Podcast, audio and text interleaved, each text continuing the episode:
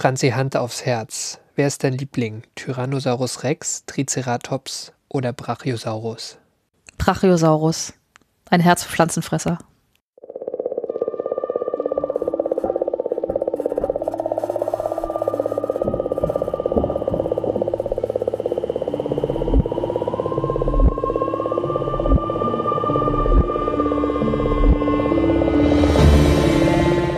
Hallo bei AstroGeo, dem Podcast der Weltraumreporter. Ich bin Franzi Konitzer. Und ich bin Karl Urban. Und wir sind zwei Wissenschaftsjournalisten. Karl ist Geologe, der erst kürzlich gelernt hat, dass es natürliches Vulkanglas gibt, das schärfer ist als jede von Menschen hergestellte Messerklinge, nämlich Obsidian. Und ich bin Astrophysikerin, die in ihren wilden Zeiten als Physikstudentin mal flüssigen Stickstoff getrunken hat. Auch in dieser Folge erzählen wir uns gegenseitig eine Geschichte, die uns entweder die Steine unseres kosmischen Vorgartens eingeflüstert haben oder die wir in den Tiefen und Untiefen des Universums aufgestöbert haben. Dann ist heute Ausgabe 86 dran und Franzi, ich habe dir eine Geschichte mitgebracht. Eine ganz schöne. Über Dinos? über Dinos? Sprechen wir über Dinos? Wir werden sehen. Oh, komm schon. Also Franzi, diese Geschichte, die ich heute erzähle, die kennst du und ihr da draußen an den Audioabspielgeräten, ihr kennt sie natürlich auch.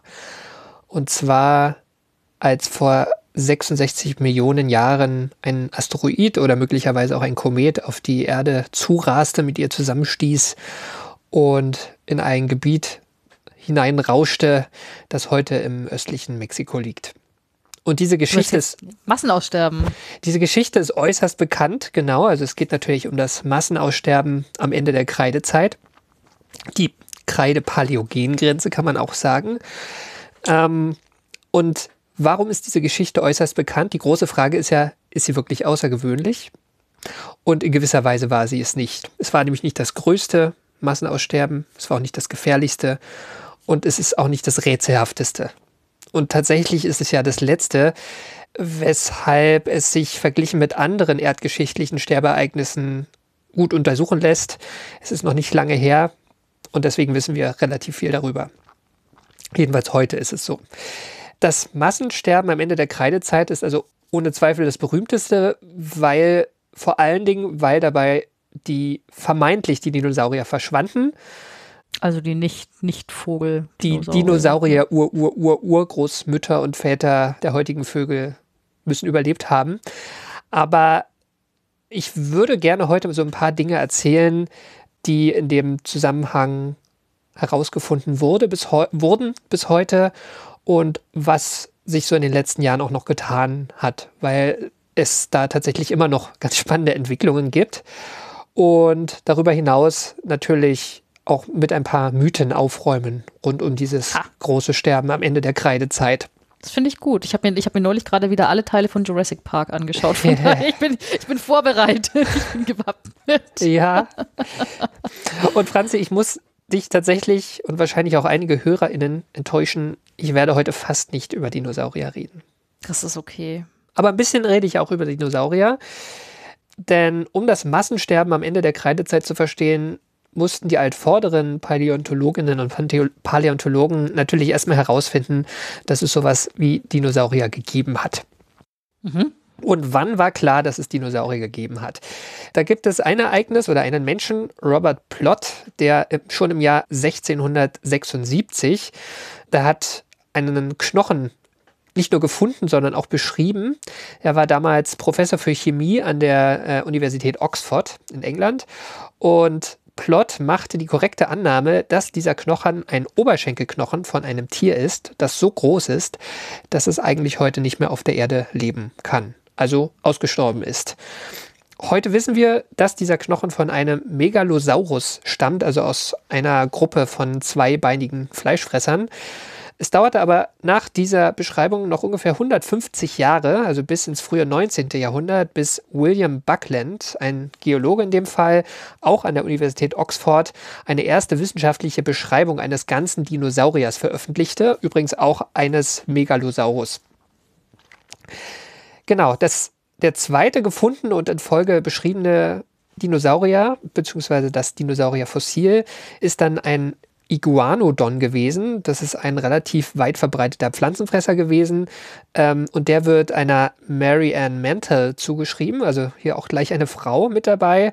Und dann gibt es noch eine weitere sehr wichtige Paläontologin auch in dieser Zeit. Das war die in Südengland wirkende Mary Anning. Die kennst, deren Namen mhm. kennst du bestimmt, ne? Das ist ja, das war die, die an der Jurassic äh, Coast äh, ihr, ihr, ihr Lebensunterhalt damit verdient genau. hat, dass sie tatsächlich äh, Dinosaurierfossilien gefunden und äh, befreit hat und dann, ja.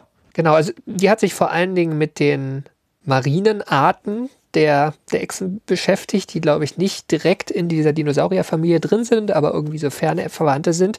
Vor allen Dingen mit hat sie viele fossile Ichthyosaurier, die ja so ein bisschen die vorneuzeitliche Delfin-Version sind, so vom Körperbau her. Bloß, dass es mhm. halt, ähm, dass sie eher wie Fische ähm, ausgesehen, also die, die Schwanzflosche war eher wie bei Fischen. Und auch äh, Plesiosaurier hat sie ausgegraben, ne? Diese, diese mhm. am Ende ziemlich großen, würde sagen, fast, fast ungeheuer mit diesem langen Hals ja. und diesen vier Paddel-Gliedmaßen. Und die äh, Arbeit von Mary Anning hat wirklich stark dazu beigetragen, dass diese marinen Arten nicht mehr den Krokodilen zugerechnet wurden.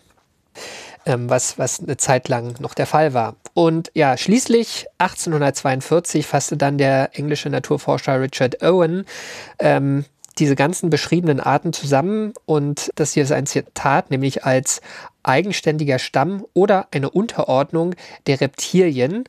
Und von ihm stammt auch diese Wortschöpfung der schrecklichen Echsen. Also Dinos ist ja altgriechisch für schrecklich, mächtig oder furchtbar groß. Und Sauros ist einfach das ähm, altgriechische Wort für Eidechse oder Reptil. Also da haben wir jetzt alles beisammen. Die Dinosaurier waren in der Welt, so Mitte des 19. Jahrhunderts, und streng genommen waren sie auch natürlich nicht mehr in der Welt, da war also von Anfang an klar, wir haben hier eine wichtige Tiergruppe, die haben irgendwann in der Vergangenheit eine große Rolle gespielt und die müssen irgendwann verschütt gegangen sein. Mhm. Und ein letzter Punkt zu den Dinos für heute. Also ich werde sie vielleicht ab und zu noch erwähnen, aber nicht mehr so im Detail. Unter den Paläontologen und Biologen des 19. Jahrhunderts war deren Verschwinden ein Thema für ziemlich großes Kopfzerbrechen. Also speziell um die Veröffentlichung und Diskussion der Evolutionstheorie spielte das Aussterben wichtiger Tiergruppen wie den Dinosauriern eine ziemlich große Rolle. Für Charles Darwin, der da ja, der da ja vor allen Dingen für bekannt ist, ging es stark um die Frage, ob die, in welch, in wie groß die Schritte waren, in der die Entwicklung der Arten stattgefunden hat. Und er war ja der Überzeugung, dass es eher kleine Schritte waren, die sozusagen in diesem, in diesem äh, Zusammenspiel von ähm, Evolution, also Adaption, Mutation, dass das letztlich zusammenspielte und einfach immer kleine Vorteile letztlich in neues, ähm, neue Körpermerkmale, neue Verhaltensweisen hervorgebracht haben. Und da passten natürlich allzu große Sprünge nicht so richtig in dieses Theoriegebäude rein, weshalb auch ein schnelles Verschwinden von einer ganzen Gruppe von Tieren nicht so richtig gut in das Konzept passte. Ja, weil von anderen Massenaussterben hatte man ja auch noch keine Ahnung. Ne? Richtig, ne? Also, genau. dass einfach so viele Gruppen verschwinden und ja. Genau. Also das, das ist schon das Massenaussterben, weil es einfach das erste war, was man als solches erstmal begreifen musste. Und das war eigentlich mit der Beschreibung der Dinosaurier der Fall schon. Warum Darwin damit Probleme hatte und viele seiner Getreuen, sage ich mal, in der Wissenschaft, in der Biologie, war, dass man ja auch im 19. Jahrhundert immer noch nicht so ganz gesichert naturwissenschaftlich unterwegs war, gerade in der in, der, in der metaphysischen Beschreibung, warum ist die Welt, wie sie ist, da spukten immer noch auch kirchliche Ideen mit darum und weshalb äh, dieser biblisch angehauchte Katastrophismus eine große Rolle spielte. Ne? Also warum findet man fossile Meeresmuscheln hoch im Gebirge, irgendwo in den Alpen oder in den Anden? Das war die Sintflut, logisch. Ne? Und warum gibt es Knochen riesiger ausgestorbener Echsen? Die haben, hat halt die Sintflut auf dem Gewissen. Ja. Und deswegen brauchte man bis zum Ende des 19. Jahrhunderts, bis sich auch in den Geowissenschaften der, dieser Aktualismus durchgesetzt hat. Ne? Und der sagt ja grob, die Gegenwart ist der Schlüssel zur Vergangenheit. Das heißt, was wir heute, die Prozesse, die wir heute als Menschen auf der Erde beobachten, die sind auch schon früher passiert und die erklären eigentlich auch alles, was wir so finden auf der Erde, auch in den Gesteinen, auch wenn die viele Jahrmillionen alt sind. Ist es aber wirklich so?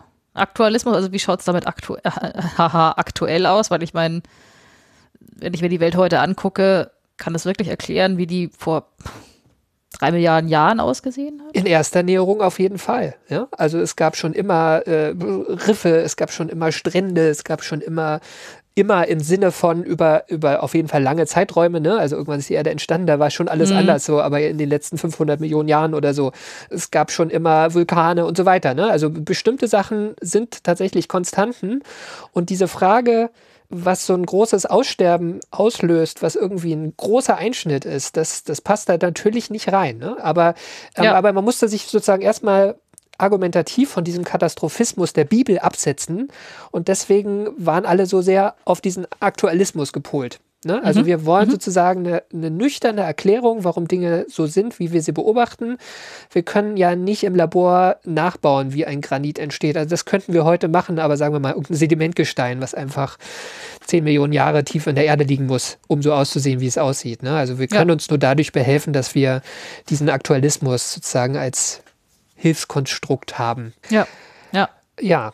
Und tatsächlich hat, haben auch viele Beobachtungen, die Darwin selbst gemacht hat und andere Paläontologen dann auch in der, in der Erdgeschichte, indem sie Fossilien ausgegraben haben, äh, dazu geführt, dass man diese Zwischenschritte teilweise gefunden hat. Ne? Also zu, zu Darwins Lebenszeit war ein großes Thema dieser Archaeopteryx, ne? dieser, dieser Urvogel, den man gefunden hat, also ein Dinosaurier, der Federn hatte. Ähm, und der tatsächlich, wie wir heute wissen, definitiv kein direkter Vorfahre der heutigen Vögel ist, sondern eher so eine Seitenlinie ist, die dann auch irgendwann ausgestorben ist.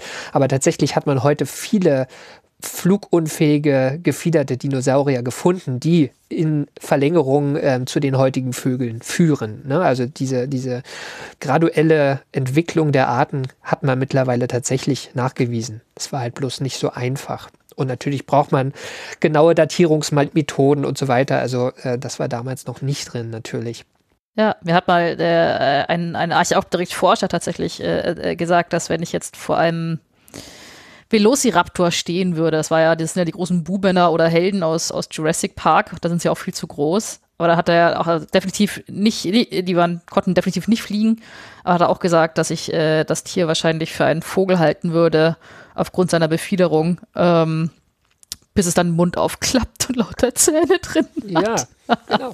Und ich meine, es gibt, es gibt ja heute auch viele Vögel, die nicht fliegen können, ne? Also Vogelstraußen. Nicht mehr, ja, genau. Ne? Ja, genau. Ja, genau. Ja. ja, also zusammengefasst, das Verschwinden fast aller Dinosaurier war tatsächlich ein großes Problem erstmal in diesem, in diesem Gedankenmodell und das tatsächlich auch über weite Teile des 20. Jahrhunderts noch. Die Geologen waren so voll auf diese langsame Veränderung eingeschossen. Also ich meine, der Gedanke war, das Klima verändert sich langsam, der Meeresspiegel, die steigen und sinken, aber alles einigermaßen gemächlich. Die Arten haben Arten, äh, Möglichkeiten, sich da anzupassen und tun das. Und sie tun das definitiv nicht schlagartig. Also weder die Umweltbedingungen noch die Arten. Weil das wäre wieder Sintflut und klingt nach Sonntagspredigt. Tatsächlich gab es aber immer wieder auch Versuche, katastrophale Ereignisse als Grund für Aussterben ins Gespräch zu bringen. Ähm, einer davon war Otto Schindewolf, den ich zu meinem Erschrecken, von dem habe ich zu meinem Erschrecken noch nie gehört, obwohl der äh, Paläontologe, ein relativ bekannter Paläontologe in Tübingen war, wo ich ja äh, lebe und auch studiert habe. also von wann bis wann hat er denn gewirkt? Also er ist 1971 verstorben ja gut, also ich meine, da warst du ja noch nicht mal geboren. Lange her, genau, also, aber ich denke okay. mal, irgendwo hängen sicher Plaketten oder Fossilien von ihm in den Instituten. genau, und äh, Otto Schindewolf erwähne ich deshalb, liebe Franzi, weil er war ein Freund der innergalaktischen Supernovae, so wie du. Jawohl, dann hat mich wirklich gedacht, dass eine Supernova hochgegangen ist und Leben auf dem Planeten ja, doch, geröstet genau. Hat. Also der hat, das war in den, ich glaube, 20er oder 30er Jahren hat er die Hypothese formuliert, dass Massenaussterben der Dinosaurier könnte durch eine Nahsternexplosion ausgelöst worden sein. Ähm, mm. Fand allerdings kein Gehör unter seinen Kollegen. Er hat es aber ziemlich gut begründet und auch erst am Ende seiner ähm, beruflichen Laufbahn getan. Also er, hat, er hatte da äh, schon recht tiefgehende Gedanken dazu. Ich meine, so blöd ist der Gedanke ja auch nicht erstmal. Also in der, vor allen Dingen in der Mangelung von irgendwelchen handfesten Indizien oder Hinweisen, was äh, passiert sein könnte. Also, Rückblickend, ne? Hinterher ist man ja, äh, naturgemäß schlauer. schlauer. Genau. Und jetzt springe ich in den, ins Jahr 1980, wo sich alles veränderte. Und das ist auch der Teil der Geschichte, der sehr bekannt ist. Deswegen gehe ich da nur sehr äh, kurz drüber oder sehr knapp drüber. Und zwar im Juni 1980 veröffentlichten der Physiker Luis Walter Alvarez, der zu dem Zeitpunkt auch schon Nobelpreisträger war, und dessen Sohn, der Geologe Walter Alvarez, ihre Entdeckung der Iridium-Anomalie an der kreide-paläogenen Grenze. Also quasi eine, eine Anomalie, ein, eine Auffälligkeit an sehr vielen Orten irgendwo auf der Welt, unabhängig vom Gestein, was dort liegt, hat man am, am Ende der Kreidezeit findet man halt einen gewissen Anteil Iridium im Gestein. Und dieses Metall Iridium kommt auf der Erde so gut wie nie vor. Allerdings auf bestimmten Asteroiden und auch auf Kometen, deswegen weiß man nicht genau, was da eingeschlagen ist, kommt es vor. Und den Geologen der 80er Jahre, also die, die Interpretation dieser, ähm, dieses Duos war, okay, da ist was eingeschlagen. Aber auch in den 80er Jahren waren die Geologen noch so stark auf den Aktualismus gepolt, dass es erstmal einen totalen Widerstand gab gegen die Idee eines Einschlags. Also man wollte immer noch nicht so richtig mit diesem Katastrophismus, wir haben jetzt plötzlich ein großes kosmisches Ereignis, was zu tun haben, was irgendwie schon überraschend klingt, aber man muss sich klar machen, wir haben die ersten Mondlandungen Ende der 60er, Anfang der 70er Jahre und erst in der Zeit hat man ja einwandfrei geklärt, dass die Krater auf dem Mond nicht etwa Vulkankrater sind, sondern Einschlagskrater. Ne? Also dieses Wissen, ja. ähm, Einschläge passieren überall im Sonnensystem und warum nicht auf der Erde, das war gerade dabei, sich so, so einzuschleifen. Also es war einfach noch nicht bei allen angekommen. Ja, aber was hatte man also ich meine, dass es Gegenwind erfahren hat, ist, ist schon klar, aber weißt du, was, was damals äh, mögliche alternative Erklärungen waren? Also hat man gesagt, pff, äh, Vulkanismus und deshalb sind die nicht Vogeldinosaurier ausgestorben oder, oder äh, also was waren also ja, alternative Szenarien? Oh, ich weiß gar nicht, wie das zu diesem Zeitpunkt war. Das ist ja auch immer mit der Wissenschaft, ne? Das ist ja. äh, so, so, das verschiebt sich. Aber heutzutage gibt es ja auch noch, ne? Also, ja, ja, also zum Thema irgendwie. Vulkane werde ich gleich auch noch einige Dinge sagen. Aber ich weiß ehrlich gesagt gar nicht, ob das damals schon so auf dem Schirm war. Siehst du, das, das werde ich in der Geplänkelfolge dann nachtragen. Das, das interessiert mich jetzt auch. Was genau genau. Sehr gut, sehr gut, Franzi.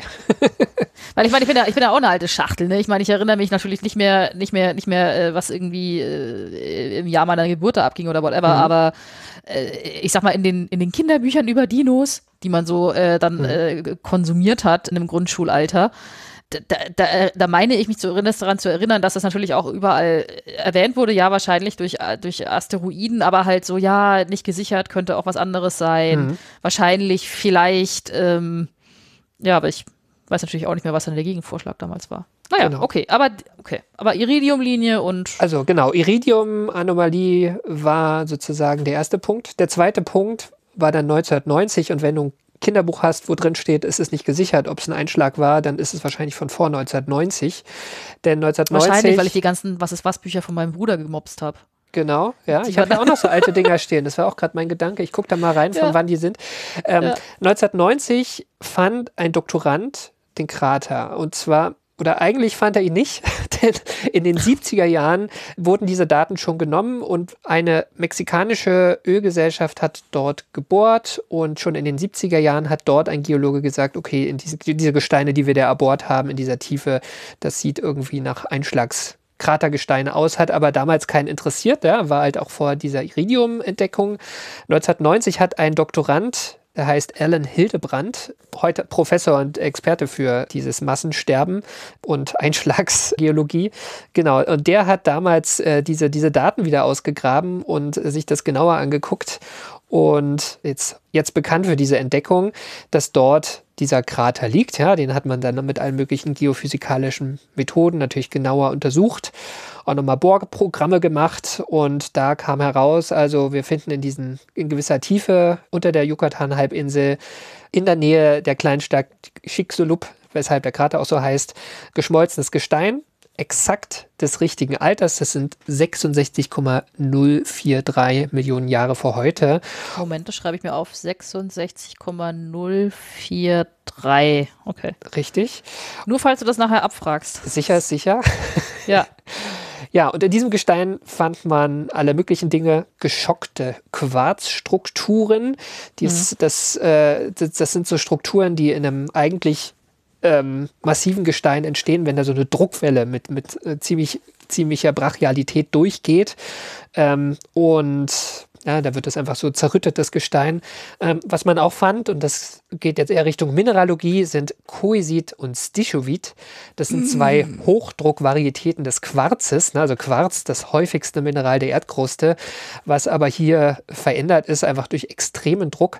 Und dieser Druck ist so extrem, dass man den auf der Erdoberfläche fast nur in Meteoritenkratern findet. Es gibt eine kleine Ausnahme, Diamantenlagerstätten. Diamanten entstehen ja auch unter extremem Druck, ganz tief im Erdmantel, glaube ich sogar. Mhm. Also ähm, Dutzende Kilometer tief. Da findet man manchmal auch Koisit und Stishovit, aber ähm, das ist eine große Ausnahme. Und in dem Fall äh, ist es auch keine Diamantenlagerstätte, die da unter Mexiko liegt. Ja, und damit war eigentlich alles geklärt, so schien es jedenfalls. Also Katastrophismus war wieder in der Welt als, als Konzept. In dem Fall nicht irgendwie mit Sintflut, ja, aber mit einer wissenschaftlich guten Erklärung. Man konnte auch die, den Krater vermessen und daraus ableiten, dass dieser Meteorit 10 Kilometer groß gewesen sein muss. Und das ist, man konnte sagen, es ist zwar unwahrscheinlich, dass so ein großes Ding die Erde trifft, aber es ist offenbar passiert. Shit happens. Tja. Tja. Aber offensichtlich ist die Geschichte dann noch nicht zu Ende. Nein, natürlich nicht nämlich dass so ein großer Meteorit ein Massensterben auslöst. Also äh, an diesem Ereignis sind 75 Prozent aller Arten ausgestorben, ist ja schon durchaus nachvollziehbar und ich gehe da ganz kurz durch, was da so alles passiert ist, was man sich heute zusammengereimt hat. Es gab so diverse Effekte auf verschiedenen Zeitskalen. Also erstmal natürlich den Einschlag selbst wo sehr viel Gestein nicht nur verflüssigt, sondern verdampft worden ist in die, in die Luft und auch teilweise natürlich in den Weltraum geschleudert wurde, irgendwann so auf teilweise wieder runtergekommen ist und eigentlich auf der ganzen Welt quasi mit, mit kosmischen Geschwindigkeit äh, ist dann flüssig, flüssiges Gestein vom Himmel geregnet. Ne? Also mit wachsendem Abstand natürlich immer weniger, aber um diesen Krater ähm, relativ viel. Dann gab es auch sehr viel feinkörniges Material, also so eine Art Asche, die in die Atmosphäre gepustet wurde, äh, transportiert wurde, auch in sehr große Höhen, da komme ich gleich zu. Aber äh, ein direkter Effekt war, dass auch sehr viel Schwefel in die Atmosphäre gelangt ist. Und das, das kann man auch in diesen Ablagerungen, die es weltweit gibt, nachweisen. Und Schwefel bildet Schwefelsäure und äh, Schwefelsäure, wenn es dann irgendwann wieder runterkommt, ähm, bildet sauren Regen und dieser saure Regen hat den Pflanzen natürlich weltweit geschadet. Dieser Staub in der Atmosphäre hat einen anderen Effekt gehabt, der hat den Wasserkreislauf reduziert und zwar vermutlich um 90 Prozent. Also es gab 90 Prozent weniger Niederschlag, zumindest für mehrere Monate. Und der Niederschlag, der runterkam, war auch sauer. Und der, also. der runterkam, war jetzt auch nicht richtig gesund. Genau.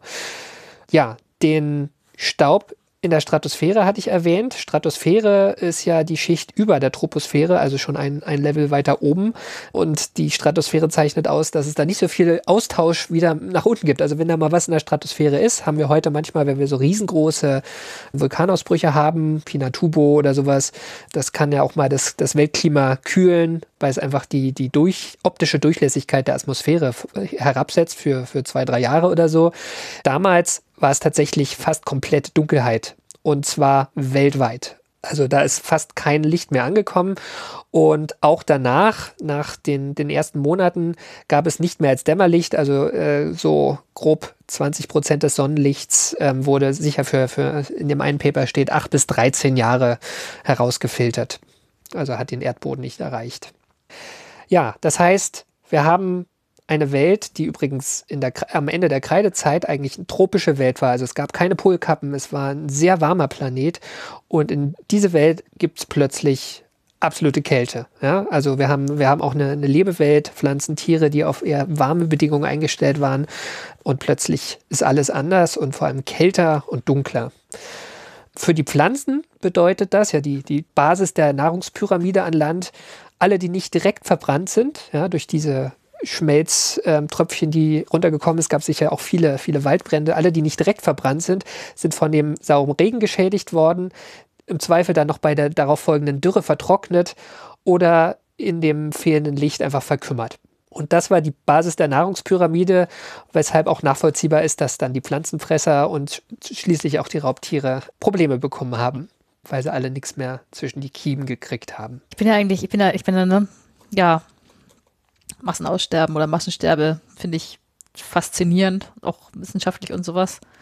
Aber äh, das Sensibelchen in mir denkt sich so, das hat auch die Tierwelt oder äh, die, die, die, die, zumindest die auch die hochentwickelt, die haben doch, die werden doch gecheckt haben, dass da irgendwas anders war. Also bis natürlich nicht die, die in der Nähe waren, die sind ja direkt gestorben, aber ich denke mir so, weiß ich nicht, irgendwelche Dinosaurierfamilien im heutigen China oder, oder irgendwie sowas, die werden ja irgendwie gemerkt haben, dass es anders ist. Und das tut mir einfach nur furchtbar leid. Also ich meine, die sind sehr lange tot und es hat offensichtlich was überlebt, aber irgendwie denke ich mir so, boah, du kannst auch nichts machen, also gar nichts. Also auch als Tier. Also selbst wir, selbst wir als Menschen können genau, wollte ich sagen. Also machen. So, und das solange so das Ding äh, in dem Moment, wo das Ding runtergekommen ist, vorher könnten wir wahrscheinlich was machen. Ne? Das ist so unser, großer, unser großes Privileg. Aber so der, der, der, der Gedanke, dass dann sehr viele Tiere und Lebewesen einfach noch ein paar Jahre dahin gekümmert sind, oh, das, also irgendwie bricht es mir schon das Herz. Ja, das ist tragisch.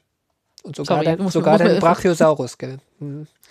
Ach, die Brachiosaurus, die tun mir so leid. Ja. Die haben auch in den Jurassic Park-Filmen, die haben immer die A-Karte gezogen. Mhm. Immer werden sie zurückgelassen und, und irgendwie immer, immer so im ersten Shot von Dinos als total rührend. Du guckst die Dinger mit den langen Hälsern und alle so freundlich und die gucken so lieb und dann hinterher gehen alle mal drauf. Also ja, Entschuldigung. Ja, ähm, also die Dinosaurier Wir hatten mit der Geologie weiter. Die, die Dinosaurier hatten es total schwer, ja, und sie hatten es aber eigentlich tatsächlich nicht nur nicht nur in diesem Moment schwer, sie hatten es auch schon davor schwer.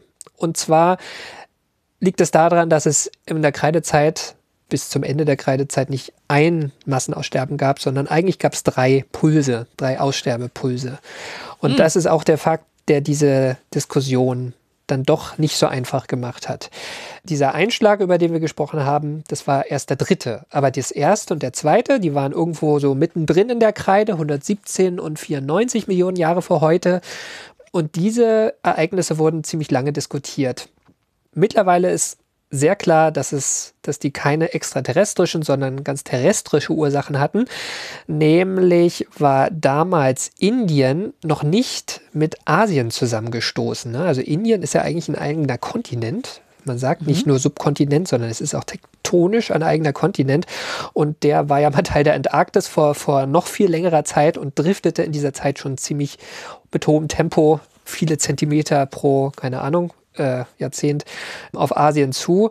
Und der bewegte sich damals vermutlich, das ist nicht völlig gesichert, aber das wäre plausibel, über einen vulkanischen Hotspot, der heute die Reunion-Inseln und deren Vulkane ähm, versorgt oh. mit Wärme.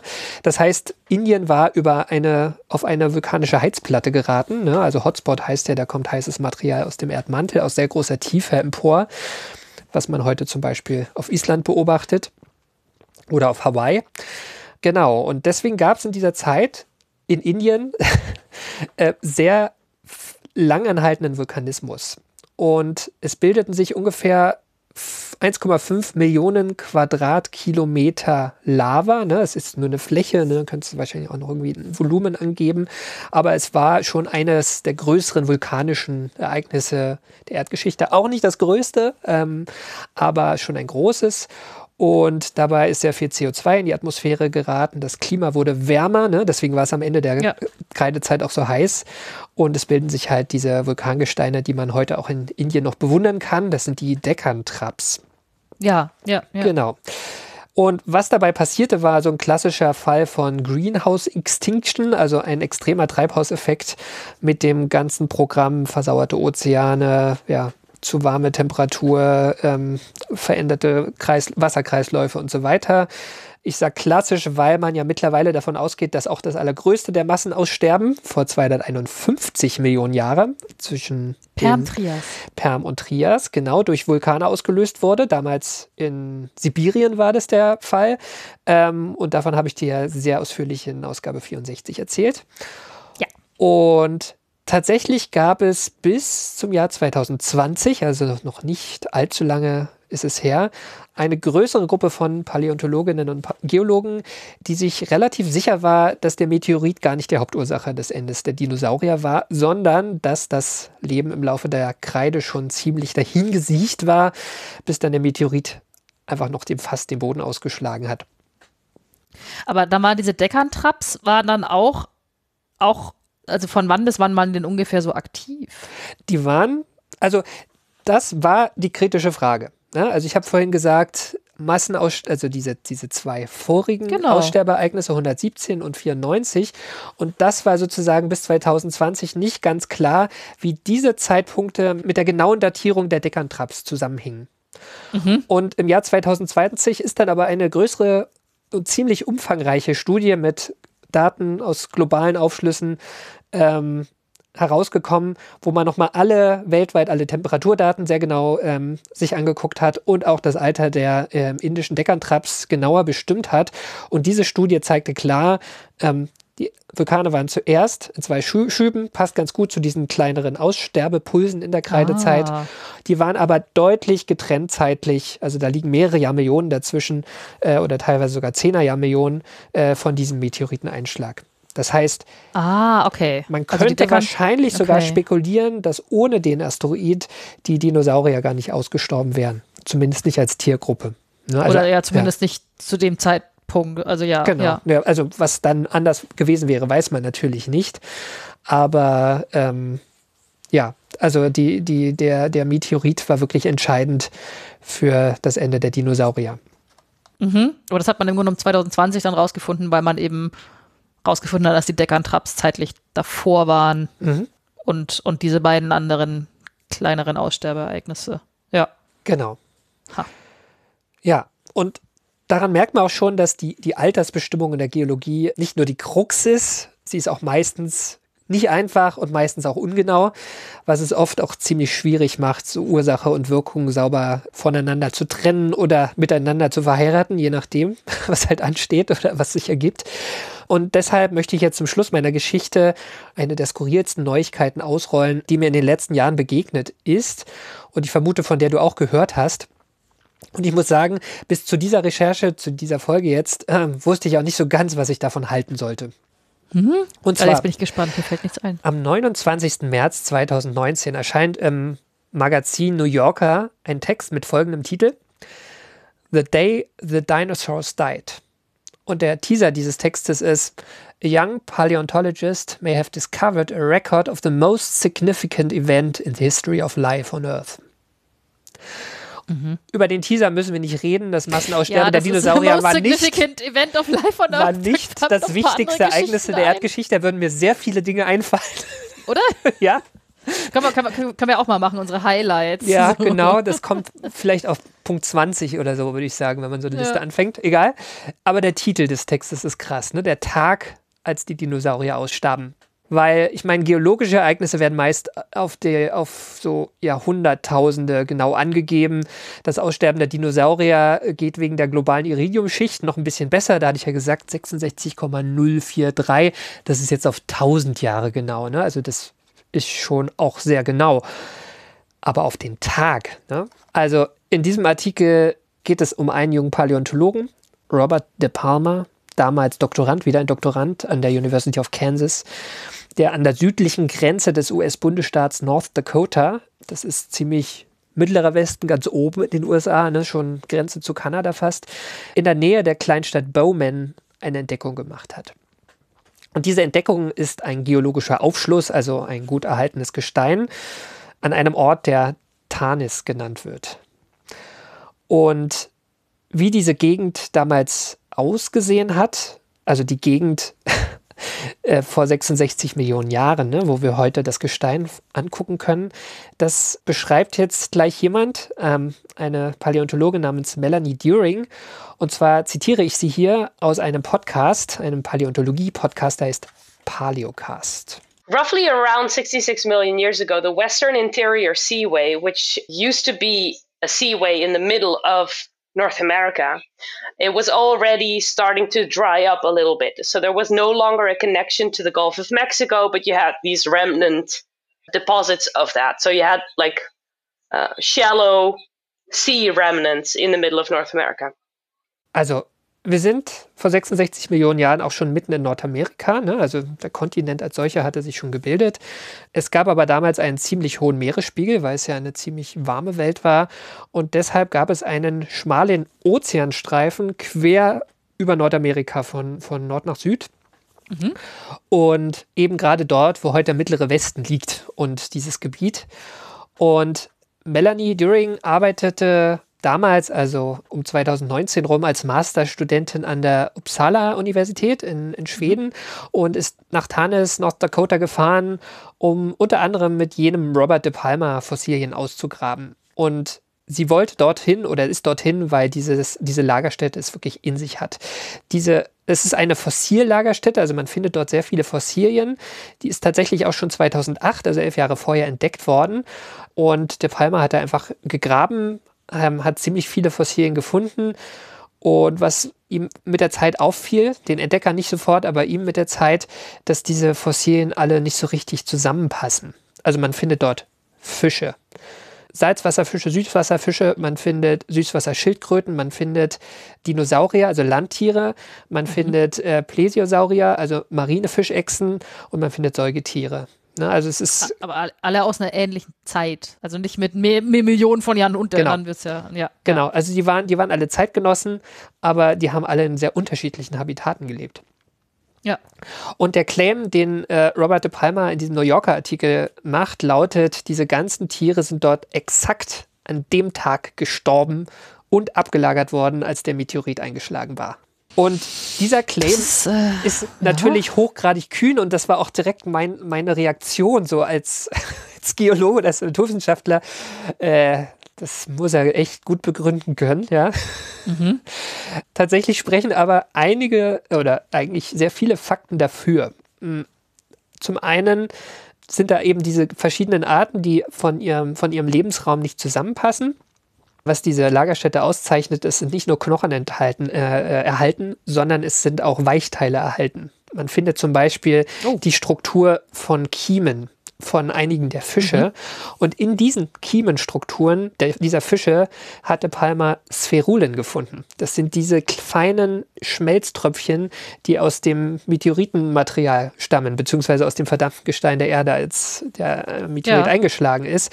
Und das heißt, diese müssen wahrscheinlich kurz vorher ins Wasser gefallen sein und sich verfangen haben in den Kiemen dieser armen Fische oder sie haben die mhm. quasi eingeatmet. Ein weiterer Faktor ist, dass viele der Knochen, die dort liegen, ziemlich kaputt sind. Ja, man findet sogar einen Schildkrötenpanzer, durch den sich ein Stock gebohrt hat. Das heißt, da müssen ganz schöne Kräfte gewirkt haben. Und diese Kräfte dürften höchstwahrscheinlich äh, vom Wasser gekommen sein, was mit ziemlich absurden Geschwindigkeiten sich irgendwie bewegt hat. Und die Interpretation, was da passiert ist, ähm, lautet folgendermaßen. Also es gab diesen Einschlag auf der Yucatan-Halbinsel im heutigen Mexiko. Das ist rund 3000 Kilometer von Tanis entfernt. Ne? Also wir sind hier überhaupt nicht am Ground Zero oder so, ja, ja, sondern ja. wirklich weit weg. Aber tatsächlich sind 3000 Kilometer, wenn man sich das ballistisch analysiert, es ist ziemlich genau die maximale Flugstrecke, äh, die diese Spherulen noch zurücklegen können. Das heißt, es ist plausibel, dass dort diese Ferulen ins Wasser gefallen sind noch. Und durch den Einschlag dürfte es natürlich globale Tsunamis gegeben haben. Ne? Also das ist natürlich auch das Erste, was man denkt. Wahrscheinlich eine Tsunamiwelle. Da ist ja auch immer sehr viel Wasser, was hin und her strömt. Aber ich habe ja gesagt, Hannes lag an einem schmalen Meeresstreifen, so eine Art Binnenmeer, so eine Art Ostsee, ja, irgendwo mitten in Nordamerika. Und da schaltet so ein richtig großer Tsunami eigentlich aus. Ne? Es gab sicher eine Art Flutwelle da auch, aber keine so richtige, wie es jetzt eine oft im Atlantik gegeben hat. Mhm. Aber was passiert ist, ist was anderes. Und zwar ist so ein Einschlag in die Erdkruste ja ein ziemlicher Wumms. Also ein ziemlicher Wumms, was mit nichts damit zu tun hat, was normalerweise so auf der Erde passiert, so Erdbeben. Ne?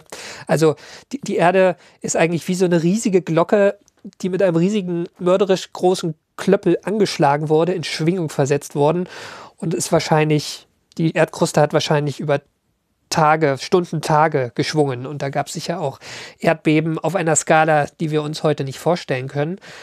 Und diese Erdbeben sind ja dann, die wandern ja um die Erde drumherum, durch die Erdkruste, durch die Erde durch, werden irgendwo reflektiert, wandern zurück. Also das ist ja was, Ne? Also wie so eine schwingende Glocke halt. Ne? Es wandert Ja. hin und her und hin und her. Es gibt eine Überlagerung von Wellen. Und überall machte, die Erd machte der, der feste Boden sozusagen so, so, so Schwingungsbewegungen. Und zwar nicht einmal oder zweimal, sondern wahrscheinlich hunderte, tausende Male. Und das Resultat waren halt zyklische Erdbeben, wie die Schwingungen einer Glocke. Und das halt auch rund 3000 Kilometer von, von Yucatan entfernt, in Tanis. Und an diesem Ozeanarm. Und Tanis lag eigentlich auch gar nicht direkt am Meer, sondern an so einem Fluss, der so ein bisschen landeinwärts lag, also wahrscheinlich ursprünglich ein Süßwasserfluss war, was ja auch erklärt, warum man da auch Süßwassertiere findet. Durch die Flutwelle und die Beben sind dann auch schon äh, Meerestiere eingespielt worden. Und dann hat sich in diesem, ähm, in diesem Flussbecken und auch in diesem Meeresarm vermutlich eine Seiche-Welle gebildet. Also, war, war, tschu, tschu. Also das, man schreibt das Seiche, wird aber, glaube ich, französisch ausgesprochen, also Sage, eine Sage-Welle. Hast du da schon mal von gehört? Nee, aber ich schreibe das gleich mit sei, Sage, Welle. Eine Sage-Welle.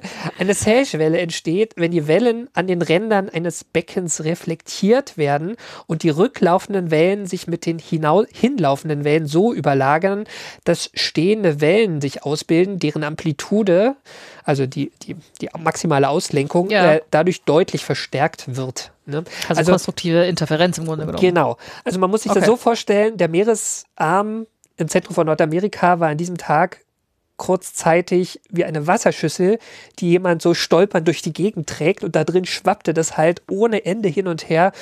Und ähm, das schwappte so stark, dass der Meeresarm halt mit der gewaltigen Energie ähm, in dieses Flussbett gerückt hat und dann wieder raus und dann wieder rein Ja, und dann wieder ja, raus ja, und das vermutlich Dutzende Male hin und her und da riss halt alles damit und die Tiere waren wahrscheinlich relativ schnell tot bei diesen Strömungsgeschwindigkeiten, aber auch deren Überreste sind halt ähm, ja ziemlich durcheinander gepurzelt. Ja.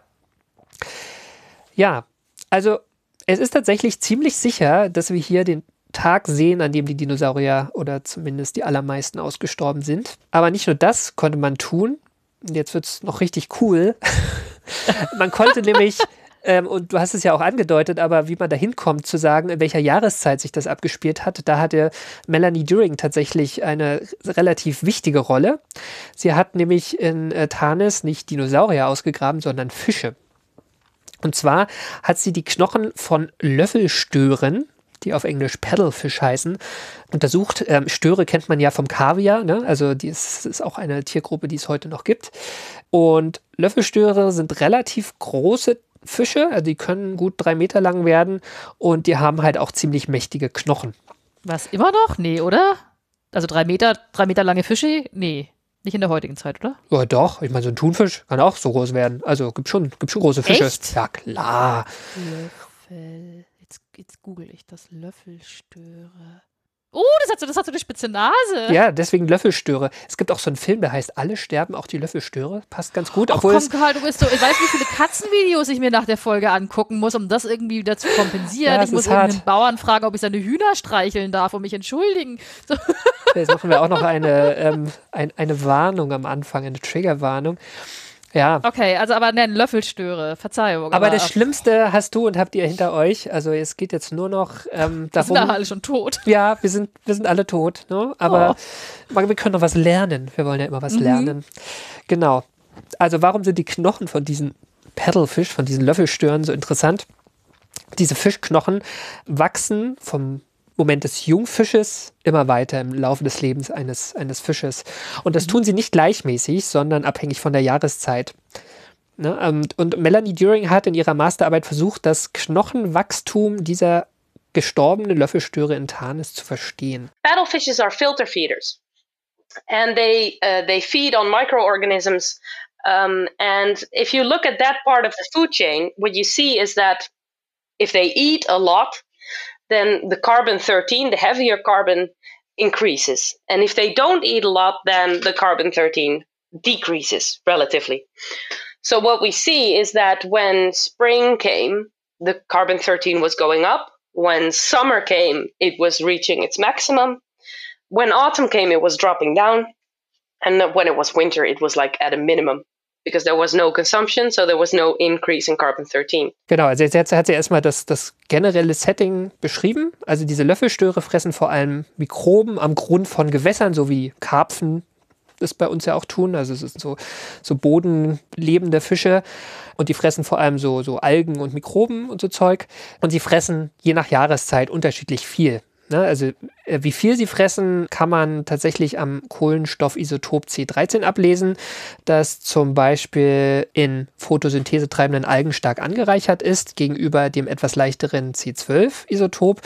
Und wenn die Löffelstöre viel fressen, zum Beispiel im Sommer, weil da einfach viele Algen wachsen, nehmen sie viel C13 auf und dann wachsen sie auch stark und die bauen halt dieses C13 auch stark in ihre Knochen ein und im Herbst fressen sie weniger. Im Winter, wenn die Fische kaum fressen und eher so, so äh, Ruhe halten, dann wird kaum C13 aufgenommen und im Frühling nimmt es dann langsam wieder zu. Und was Melanie Deering jetzt gemacht hat, sie hat die Knochen dieser fossilen Löffelstöre in einem Synchrotron, also in einem Ringteilchenbeschleuniger 3D gescannt, um diese einzelnen Wachstumsschichten zu finden in einem festen Knochen. Und ne, das ist so ein bisschen wie bei einem wie bei einem Baum, ne? der ja auch ja, diese, diese, diese die Jahresringe hat, genau. Ja. Und beim Baum ist es ja auch gerade so, der wächst im Winter, im Winter nicht und im Sommer stark. Ne? Das heißt, man sieht immer so dünne und dicke Bereiche, dann kann man vielleicht noch die Jahre auseinanderhalten, gute Jahre, schlechte Jahre. Und so ein bisschen war es bei diesen Löffelstören auch. Und sie hat dann in einem nächsten Schritt, also nach diese, diese, dieses Röntgen gemacht hat, quasi, hat sie von einzelnen Knochen Schicht für Schicht weggeraspelt. Und zwar von außen nach innen, von diesen Knochen. Ne, mhm. Ne, also quasi das, das, das Wachstum rückwärts nachvollzogen, also in, in Pulver verwandelt. Und in diesem Podcast-Gespräch hat, sagt sie, zwei Drittel ihrer Masterarbeit ging tatsächlich für dieses Raspeln auf. Also es war relativ aufwendig. Und sie musste es so, so fein raspeln, weil sie danach dieses äh, Material durch einen Massenspektrometer gejagt hat, um, und dafür braucht man wohl sehr feines Pulver, um dann äh, das Verhältnis von C13 und C12 ja, ja. herauszufinden. Genau. Und ganz am Ende kriegt sie ihre Daten und stellt fest, die jüngste Knochenschicht, also die letzte, die sich gebildet hat, die war gerade dabei, wieder langsam schneller anzuwachsen. Und das heißt, als die Fische starben, war es Frühling. Das hat sie natürlich jetzt nicht so direkt aus den Daten gesehen. Sie musste das auch kalibrieren mit heute lebenden Löffelstören und das natürlich auch kalibrieren mit dem jeweiligen Klima und so weiter. Aber sie war sich am Ende sehr sicher, äh, die Fische in Tarnes starben irgendwann zwischen Ende April und Anfang Mai. ja, und das heißt, liebe Franzi, dank der Arbeit von Melanie Deering wissen wir jetzt, dass die Nicht-Vogeldinosaurier und viele andere Arten vor 66 Millionen Jahren plus minus ein paar Jahrtausende ausgestorben sind. Und wir kennen das exakte Jahr nicht, aber wir wissen, es war Ende April bis Anfang Mai. Ein Frühlingstag. Ja, was an und für sich ja, also cool, also einfach cool ist, dass man das rausfinden kann. Das ist mega, das ist ja. total toll. Ich bin nur, wie gesagt, ich, ich meine das ernst bei den Katzenvideos und dem Hühnerstreicheln. Also falls jemand einen Huhn hat, was ich streicheln darf, nur damit. Ich,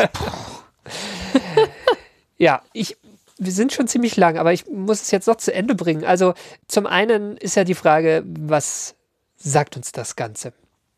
Und warum ist dieser Fakt irgendwie relevant, dass wir die Jahreszeit kennen? Und was sagt uns das vielleicht auch über das Massensterben selbst aus, dass es im Frühling stattgefunden hat? If it was autumn or winter and say you were hibernating in a burrow, then you may actually have a chance of survival. I'm not going to say that you were able to survive every bit of the catastrophe that this impact brought, but you were able to at least survive that first hit. Genau, also zum einen sagt sie, ein Einschlag im Herbst oder Winter hätte bedeutet, dass viele Tiere schon Winterschlaf waren, irgendwo in einer Kuhle gesessen hatten, jetzt irgendwelche Landtiere natürlich, ne? Oder vielleicht auch die Fische, die irgendwo ganz am Grund des Sees äh, oder ja, des Flusses ja. sich aufgehalten hätten. Sie wären vor den ersten Auswirkungen des Einschlags vielleicht verschont geblieben auch wenn es natürlich diese ganzen langanhaltenden Folgen auf dem Planeten, die über Jahrzehnte oder Jahrhunderte andauerten, die hätten sie natürlich trotzdem getroffen, aber die ersten Auswirkungen hätten sie weniger betroffen, manche Arten zumindest.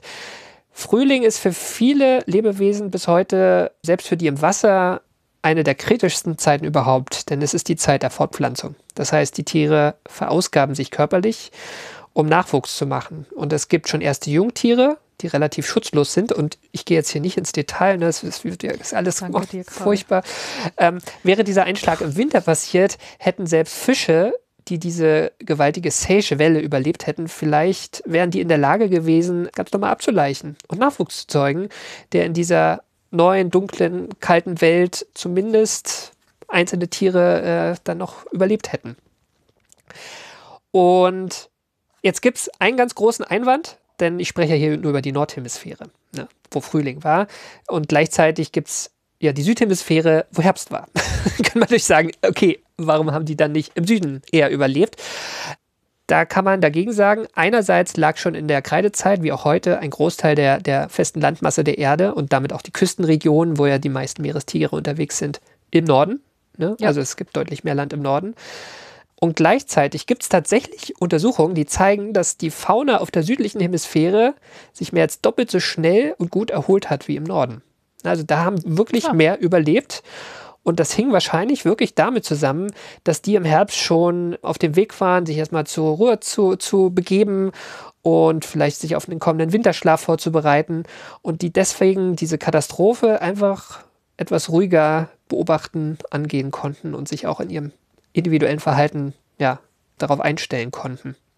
Und es könnte somit sein, dass wenn der Meteorit wenige Wochen früher eingeschlagen wäre, dass wir dann gar nicht über so ein ganz großes Massensterben am Ende der Kreidezeit sprechen würden. Jetzt hochgradig spekulativ, vielleicht hätte es auch gar nicht so viel geändert, ne? aber es, es hätte so ein bisschen das, den Umfang verändert, zumindest. Vielleicht hätte es nur ein drittes mittelgroßes Massensterben gegeben und es hätten tatsächlich ein paar Tiere dieser großen, großen Dinosauriergruppe überlebt und nicht nur die Vorfahren der heutigen Vögel und glücklicherweise auch ein paar Säugetiere. Ja gut, eigentlich ist es ja ganz gut, dass es die nicht die Vogeldinosaurier dahin gerafft hat, weil ansonsten hätten wir Säugetiere niemals äh, diese ganzen freigebauten Nischen besetzen können. Ja, also das ist ein Thema für eine eigene Folge, ähm, werde ich dir erzählen. Geschichte die, ja. der Säugetiere ist auch voll mit Mythen und Legenden tatsächlich. Hochfaszinierend. Ähm, kommt, ist auf meiner Liste ganz oben. Aber zum Schluss, ich bin leider immer noch nicht fertig. Zum Schluss sage ich noch mal was zum Thema Saurier. Mhm. Ich habe nämlich letztes Jahr zwei aktuelle Bücher zu dem Thema gelesen. Einmal in New History of Life von Peter Ward, ähm, den du, glaube ich, ja, in der letzten Folge zitiert hast. Genau. Ja. Du hörst ihn als Hörbuch, sehr schön. Ähm, und dann einmal Extinctions von Michael Benton. Ja, beides recht aktuelle Bücher, beides große Namen von Paläontologen und die auch beide versucht haben, wirklich den aktuellen Stand der Erdgeschichte darzustellen und der Entwicklung des Lebens. Und ich finde interessant, dass in beiden Büchern zwar ziemlich ausgiebig über dieses Massensterben am Ende der Kreidezeit geschrieben wird, aber beide gehen nur sehr, sehr am Rand auf Dinosaurier ein. Ja gut, das sind ja auch, es sind ja auch, naja, das sind ja auch Ge Geologen eigentlich ursprünglich, oder? Die sind, die sind beide, glaube ich, Paläontologen. Aber gut, Paläontologie ist ein Teil, Teilbereich der Geologie. Insofern, ähm, ja, das, die, die sind auch voll Geologen. Ne? Ähm, ja. ja. Ja, gut, da ist halt so. Aber ich, ich finde es trotzdem witzig, ne? Weil wenn man dann so, also gerade in diesem, ist diese, diese Zitate von Melanie During stammen ja aus diesem Paleo-Podcast, den ich seit vielen Jahren höre. Hm. Und da gab es ja mal immer am, am, vom Moderator am Anfang immer die Frage, wie bist du zu Geologie gekommen und ich würde sagen, 70 Prozent der Leute da sagen, naja, ich wollte schon als Kind, haben mich die Dinosaurier fasziniert oder ich habe Jurassic Park gesehen und so. Ja. Und in, die, jetzt in diesen Büchern spielt es einfach keine Rolle. Das ist witzig. Man gelernt, dass die Dinosaurier auch nur so, ja gut, äh, leben auf der Erde jetzt schon so lange in so unterschiedlichen Formen, dann ist es quasi nur eins von vielen oder vielleicht. Genau, genau. Die, die Dinosaurier sind vielleicht am Ende, also sie waren eine, eine, eine der wichtigsten Tiergruppen vom Trias bis zur Kreide, aber sie sind halt auch nicht alles, das muss man auch sehen. Und ich finde auch äh, schön eigentlich an dieser Geschichte, dass Melanie During, die Doktora als Doktorandin, monatelang diese Knochen von irgendwelchen fossilen Löffelstören pulverisiert hat. Ähm, die hat am Ende dieses Paper geschrieben, ja, und nicht über Dinosaurier, sondern über diese Fische. Und die hat es aus einem Jux raus eigentlich bei Nature eingereicht, ja, wo es ja relativ, wo es direkt, relativ direkt angenommen wurde und 2022 auch veröffentlicht wurde. Mhm. Ja, also Nature, ähm, eines der wichtigsten, der zwei wichtigsten wissenschaftlichen Journale. Und auf die Frage, ob ihr dein größt, der, der größte Traum für sie als Doktorandin beziehungsweise als Masterstudentin ja damals in Erfüllung gegangen ist, hat sie das folgende gesagt. Whatever is submitted to nature gets desk rejected within a week. So I was sort of braced for that. Um, so now that we're here, I still am pinching myself quite frequently that my master thesis got published in Nature. And I, I don't think I'll do that many times during my PhD, but at least I did it for my master thesis. So that's, yeah, that's beyond belief.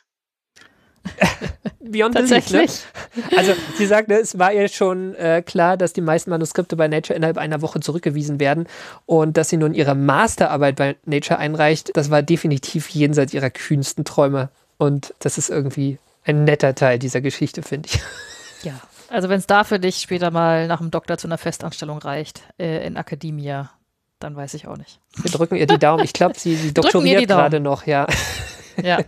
genau, Franzi, aber das war sie jetzt wirklich. Meine Geschichte, nicht vom wichtigsten Tag der Erdgeschichte, nicht vom größten Massenaussterben, aber vom berühmtesten Massensterben für uns dramahungrigen Homo sapiens. Ich danke dir, Karl. Sag, es war, es war, es war eine sehr schöne Geschichte. Also, du hast sie sehr schön erzählt. Eine sehr interessante Geschichte. Ich muss mich trotzdem erstmal erholen. Ja. Ich habe heute irgendwie den sensiblen Tag. Mir tun die ganzen Viecher alle leid. Aber das habe ich mir trotzdem sehr, sehr eifrig mitgeschrieben. Ja, wir müssen jetzt ganz Ja, meine ganze Schreibmatte ist voll. schnell für das, für zum, das Quiz. zum Genau. Quiz kommen. Das machen wir jetzt. Ich bin, ich bin hoffentlich bereit. Das hoffe ich auch für dich. Frage Nummer eins. Warum gab es schon im 19. Jahrhundert Widerstand gegen die Idee, die Dino- Dinosaurier könnten bei einem einzelnen katastrophalen Ereignis ausgestorben sein? Weil damals diese Leitidee des Aktualismus äh, in war und man sich eben von den ganzen Katastrophenszenarien aller Sintflut aus der Bibel abgrenzen wollte und Veränderungen in der Erde und auf der Erde und im Leben nur allmählich und graduell vonstatten gehen sollten. Genau, es gibt immer nur eins. Nichts dazwischen. Frage 2. Was haben die Vulkane der Deckern-Traps mit dem Massenaussterben zu tun? Ähm, wahrscheinlich gar nichts, wie man 2020 festgestellt hat, weil die äh, wahrscheinlich eher waren und äh, zwar mit den beiden kleineren Sterbeereignissen vor 117 und vor 94 Millionen Jahren äh, ein Zusammenhang bestand. Genau. Frage 3. Warum dürften in Tarnis, North Dakota, die Reste vom Tag des Meteoriteneinschlags tatsächlich abgelagert worden sein? Weil sich in diesem Ding, Meeresdurchfluss, irgendwie eine Seichwelle, Seiche, Seichewelle gebildet hat. Ähm, deswegen, also das erklärt, warum die da alle liegen, aber äh, tatsächlich wollte ich auf die, auf, auf die äh, wissenschaftlichen ähm, Argumente dafür, die dafür sprechen, dass es wirklich Ah, der Fall okay. ist. Also man hat in den hinaus. Fischis hat man, hat man so Spherulen gefunden, äh, die bei diesem Einschlag entstanden ist und wo 3000 Kilometer Abstand zum Einschlag noch genau reicht, dass die Spherulen äh, bis dahin geschleudert worden sind. Und äh, man hat außerdem ganz viele Tiere gefunden, die sich eigentlich nicht den gleichen Lebensraum teilen, wie Süßwasserfische, Salzwasserfische, Landviechers, äh, äh, Pipapo. Alle auf einem Haufen, alle zur selben Zeit gestorben. Genau. Ähm, Frage 4. Woher weiß man, dass der Einschlag zwischen April und Mai stattfand, aber nicht in welchem Jahr? äh, weil man das Jahr nun mal nicht sagen kann, aber weil sich eine damalige Masterstudentin hingesetzt hat und äh, die Knochen von äh, damals gestorbenen Löffelstören Stück für Stück abgeschmuggelt hat und hat sie diesen Massenspektrometer gesteckt und damit konnte sie feststellen, dass der C13-Anteil äh, sich gerade angefangen hatte anscheinend anzureichern äh, in diesem Jahr und das im Frühling der Fall ist, weil die irgendwelche Pflanzensachen fressen, die und im Frühling halt mehr mampfen als im ja. Genau, das ist sehr gut zugehört. Ich habe mir mitgeschrieben. Löffelstöre. Und jetzt Ha. noch, alle sterben, auch die Löffelstöre. Und jetzt noch Frage 5. Auf deiner ganz persönlichen Skala von 1 bis 5, wo liegt das Kreide-Paläogen-Massensterben für dich? Aber was heißt denn die Skala? Lieblingsmassenaussterben? Das oder, darfst du oder? interpretieren. Also es gibt ja fünf große Massenaussterben. Insofern kannst du es da einfach Ich- einsortieren, Zwei, wenn du magst. Drei. Drei. Drei, okay. Ja. Permtrias ist auf 1 und äh, Ordovizisch-Silurisch ist auf 2. Alles klar, dann weiß ich ja, was ich als nächstes mache. Lyrisch, freue ich mich mega drüber. Über das weiß ich tatsächlich noch gar nichts. Da muss ich mir erst noch mal ein paar Bücher besorgen. Das ist also nicht so spannend, das ist nicht so beliebt. Da gab es noch keine Landtiere. Deshalb ist das nicht so famous. Ja, und das ist so lange her, dass man auch das nicht so gut erforschen kann, ne? was natürlich Tatsächlich, auch mit das den weniger also Tieren zusammenhängt. Ähm, 464 Millionen Jahre ist Genau. irgendwie lächerlich lange her, von daher. Ja, aber jetzt hatten wir heute erstmal ein weiteres Massenaussterben. Ich danke dir, Karl. sehr gerne. Ja. Es war mir eine Freude. Ich muss, ich muss, mich, ich muss mich innerlich erstmal echt erholen. Ich muss mir echt ein paar süße Säugetiere angucken oder sowas, so flauschig. Irgendwas. Dann haben wir es für heute, oder? Aber hallo. Ja. Dann war sie das, die 86. Ausgabe von AstroGeo. Wir danken allen, die unsere Arbeit unterstützen. Das sind die regelmäßigen AbonnentInnen der Riff Reporter und die Riff Reporter sind eine Genossenschaft von über 100 freien und unabhängigen Journalistinnen und Journalisten, die zu vielen relevanten Themen arbeiten, alles frei von Werbung und Trackern. Und genau dort, bei den Riff-Reportern, könnt ihr auch den Weltraumreport bestellen. Das ist unser Newsletter, in dem wir euch über neue Folgen von AstroGeo und über andere Astrotexte informieren. Und der kostet nichts. Wir danken auch allen, die diesen Podcast direkt unterstützen. Eure Beiträge helfen uns schon, die Fixkosten dieses Podcasts zu decken, aber leider noch nicht unsere Arbeitszeit. Und wir freuen uns deshalb über eure Unterstützung auf Steady oder über direkte Überweisungen. Alle Möglichkeiten, uns finanziell zu unterstützen, findet ihr auf unserer Website astrogeo.de. Und wenn euch die Folge gefallen hat und ihr jetzt nicht wie Franzi in Tränen ausbrecht, hinterlasst Ich uns bin nicht gerne. in Tränen ausgebrochen, ich bin so innerlich traurig. genau. Hinterlasst uns einen freundlichen Kommentar oder einen traurigen oder eine Bewertung bei Apple Podcasts, Spotify, direkt auf unserer Webseite oder wo auch immer ihr diesen Podcast hört. Feedback oder Ideen für neue Themen könnt ihr uns auch auf Mastodon zukommen lassen unter astro-geo.chaos.social oder ihr könnt uns auch eine E-Mail schreiben an redaktion.astrogeo.de.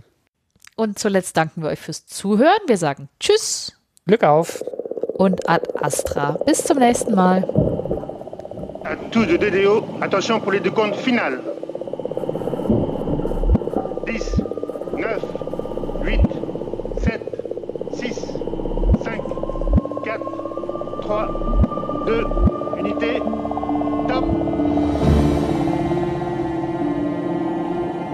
The James Webb Space Telescope has now arrived at its final destination. And this is the first ever image of a black hole. The lander may have lifted off again. Sky green is running. So maybe today we didn't just land once, we even landed twice. Touchdown confirmed. Receiving. Und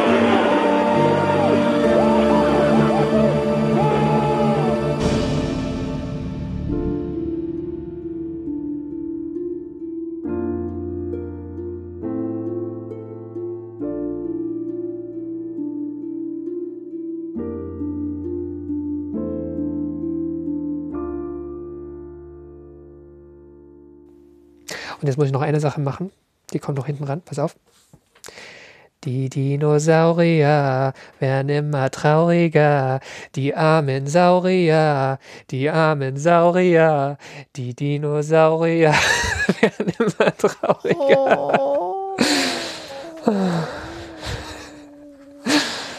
Okay, ich muss mir das von echt auch noch anhören. Und es passt heute auch richtig gut, ja, weil in diesem Lied geht es ja wirklich darum, dass die nicht in die Arche rein dürfen, ne, weil die zu groß sind. Oh, Karl, du brichst mir das Herz.